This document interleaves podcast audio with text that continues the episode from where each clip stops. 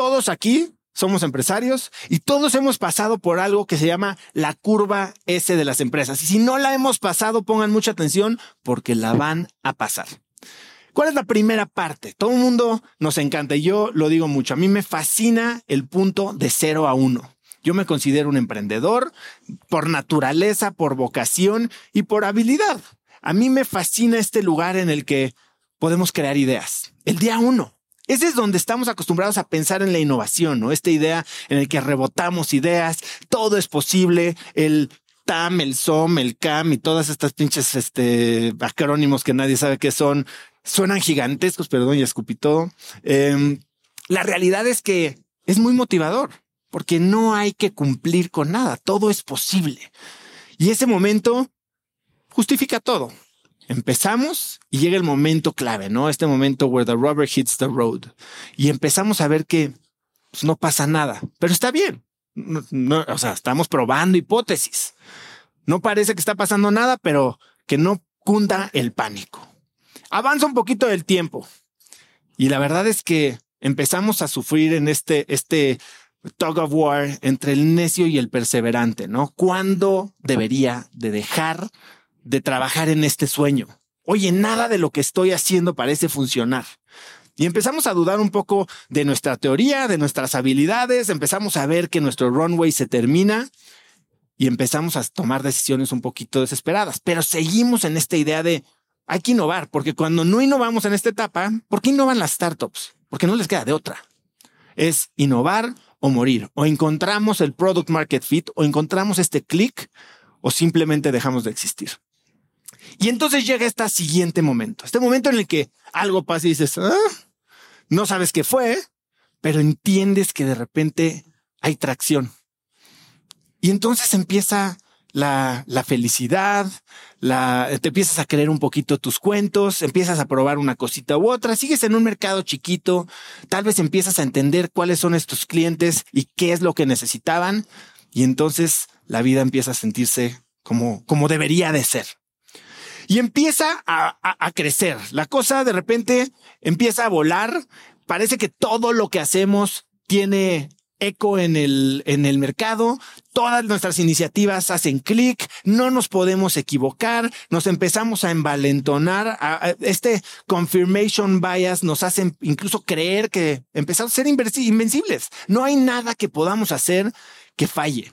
Y ahí es donde tal vez nuestro espíritu emprendedor y nuestro espíritu innovador empieza un poquito a pasar un segundo plano. ¿Por qué? porque ya nos la sabemos.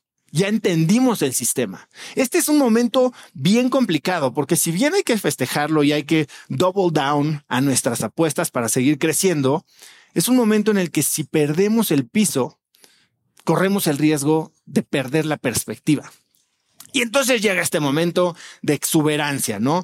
Todos vamos a ser millonarios, ya empezamos a ver el exit, ya empezamos a ver a cuánta gente vamos a comprar o a vender y a atraer a, más empleados, empezamos incluso a pedir préstamos contra nuestras acciones, apalancar la empresa. Nada sale mal. Esto es justo lo que sabíamos que iba a pasar y seguimos por el mismo camino. Y cada vez que le metemos un dólar salen tres y estamos en, eh, subidos en un unicornio. Esto es un cohete que nadie frena.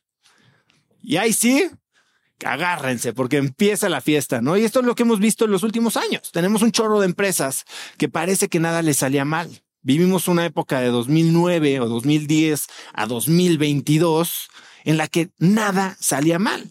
Ronda tras ronda tras ronda, dinero tras dinero tras dinero, eh, perks con perks para los empleados, inversionistas inflando sus valuaciones en, el, en, en los portafolios.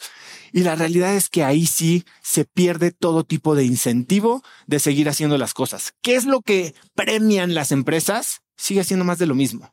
Tírale más dinero que se vea. Si ya encontraste cómo adquirir 100 clientes, ahí te van 100 millones de dólares, adquieres 100 millones. Haciendo qué? Lo mismo, porque ya lo encontraste. Esta es una beta interminable. Pero todos sabemos cómo termina el cuento. Y este cuento no solo le pasa a las startups que estamos viendo en el periódico, no solo le pasa a todos estos grandes fracasos de los que leemos libros después, nos pasa a todos. Porque de repente algo deja de hacer clic. y no sabemos qué está pasando. No queremos ni decirle a nadie, pero ya sabemos que algo no está jalando. Los retornos son decrecientes en nuestras inversiones.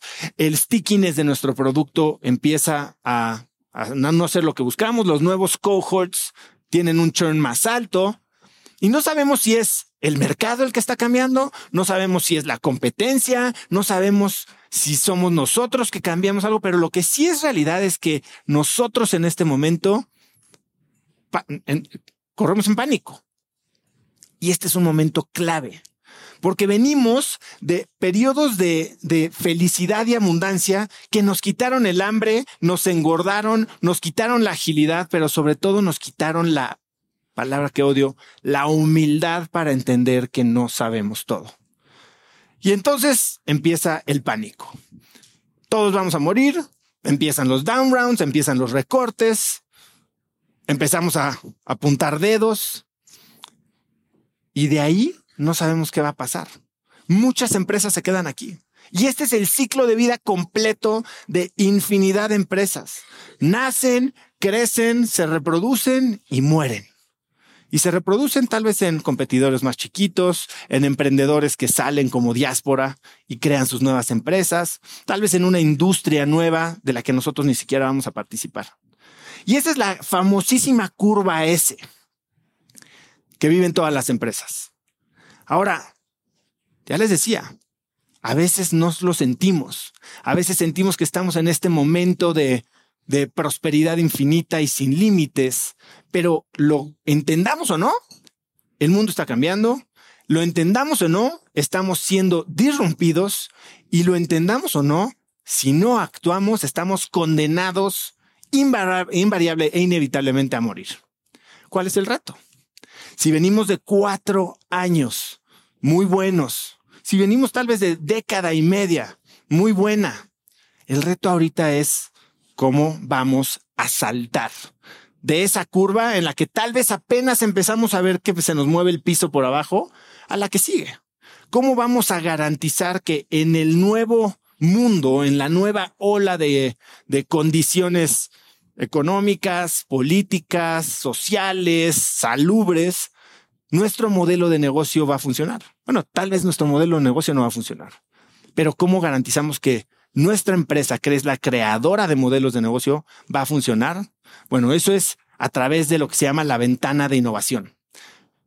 Muchas empresas se ciegan, se complacen y se quedan en ese, en esa mismo ride, en esa ola y terminan nada más subiendo la, disfrutando la subida y después sufriendo la bajada. Las grandes empresas, las empresas que sobreviven, hacen algo diferente.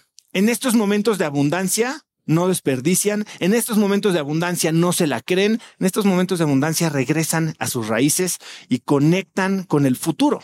¿Para qué? Para poderlo crear. Es esta ventana de innovación la que los permite no, no es extender la vida útil de su modelo, sino completamente saltar a uno nuevo. Hay una empresa que todo el mundo conoce que ha hecho esto exitosamente tres veces. ¿Cuál es esa? IBM es una. Netflix.